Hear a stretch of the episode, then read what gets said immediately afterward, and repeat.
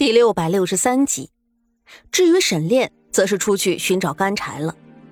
山洞里虽然足够的安全，可是也十分的阴冷。如果不生一堆火的话，苏月心毫不怀疑，他们可能会被活生生的冻死在这里的。沈炼把干柴捡回来，马上就点起了一堆火，在火光的照耀下，山洞里的情形看到就更加的清楚了。他们如今处在山洞的最外围边缘部门。里面居然延伸了好远，看起来这个山洞应该是地形造成的山体内部洞穴。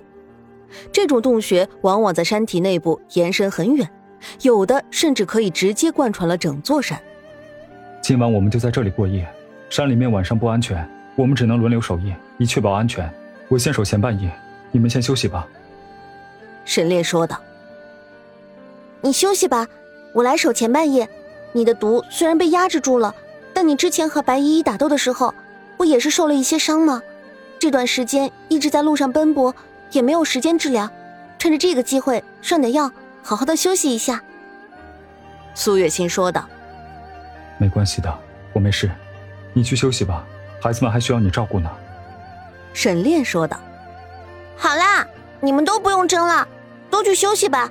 我在这里应该是最健全的一个了，还是我来守夜吧。”金竹突然开口说道：“金竹，你，苏姐姐，我没关系的，你们都去休息吧，不就是守夜吗？我还是能做到的，放心吧。”金竹笑了笑，信心十足的说道：“好吧，那你后半夜的时候记得叫我。”苏月心只能点头答应：“嗯，放心吧，你去休息吧。”金竹说道：“不过。”这一晚上，注定是不会太过平淡的一个晚上。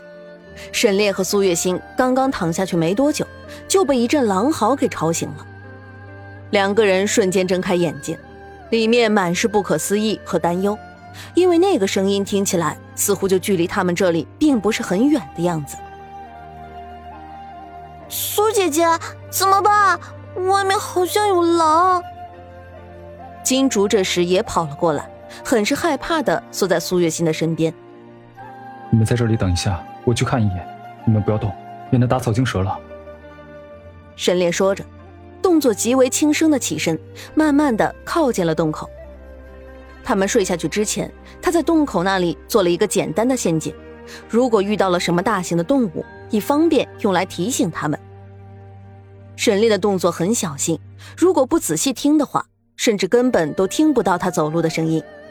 他靠近洞口，用手拨开杂草，向外面看了一眼。这一眼就让他惊呆了，眉头紧紧地皱了起来。因为夜色的原因，他其实看不太清楚外面的景象。但是动物的眼睛在黑夜里可是有光芒的。他一扒开杂草，看到的就是七八双发着蓝光的眼睛，一瞬不瞬地盯着洞口。仔细听，还可以听到他们吞咽口水的声音。沈炼的身体都快要僵硬了，他有动作更加轻柔的放下杂草，小心的回到苏月心的身边。怎么样？外面有什么？真的是狼吗？苏月心压低声音询问道。不止，外面有一群狼，看样子我们似乎是占了他们的地盘。沈炼说道。一群狼，那我们怎么办？他们守在外面。我们又不能走，金主有些慌乱的说道：“他是真的害怕。从小到大，他虽然调皮，但是也没有遇到过这种阵仗啊！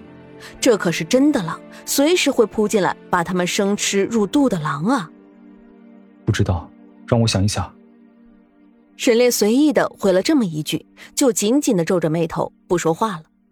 苏月心则是去叫醒了竹雨和长乐、长安几人。将两个孩子抱在自己的怀里，几个人凑在一起商量着该怎么做。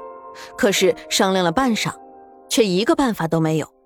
没办法，他们现在的敌人不是人，而是一群畜生。那群畜生可是绝对不会手下留情的。娘亲，我可以去和他们说一说。长乐揉了揉惺忪的睡眼，说道：“长乐。”你在胡说些什么呢？苏月心责怪的看了长乐一眼，让他不要再捣乱了。可是，我是真的可以和他们商量一下。长乐有些委屈的说道。长乐这么一说，苏月心还没有反应过来，沈炼却已经明白过来，有些惊喜的看着长乐，问道：“长乐，你真的能和他们交流？他们能够听懂你的话？”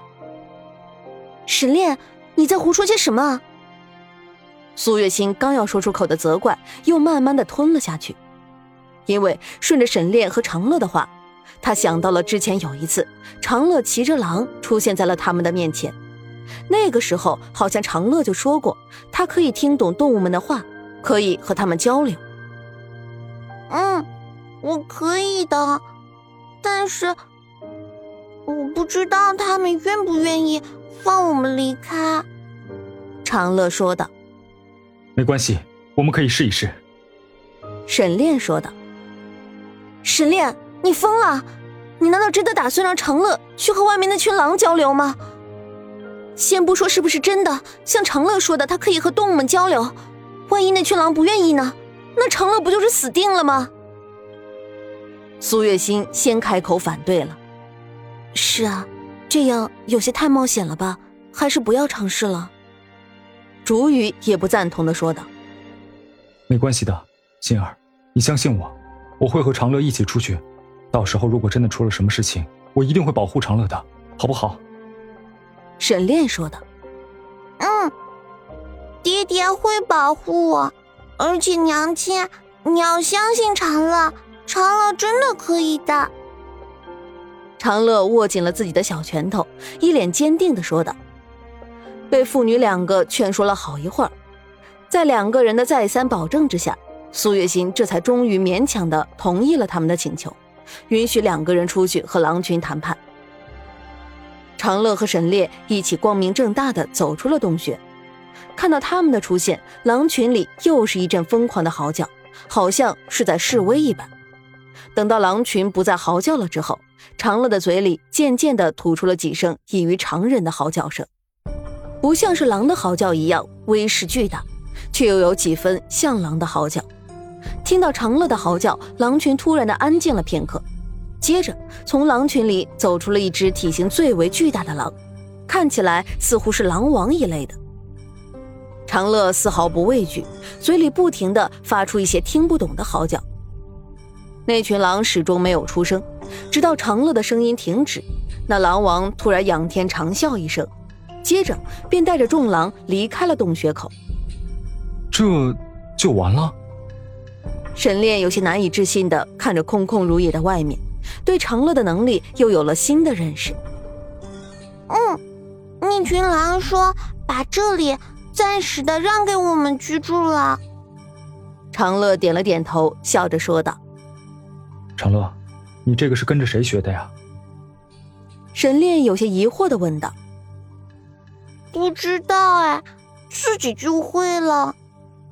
长乐歪了歪头，仔细的思考了一会儿，回答道：“好吧，长乐，你记住，你有这种能力，绝对不可以让除了我们之外的其他人知道，否则的话，他们会起什么坏心思的，知道吗？”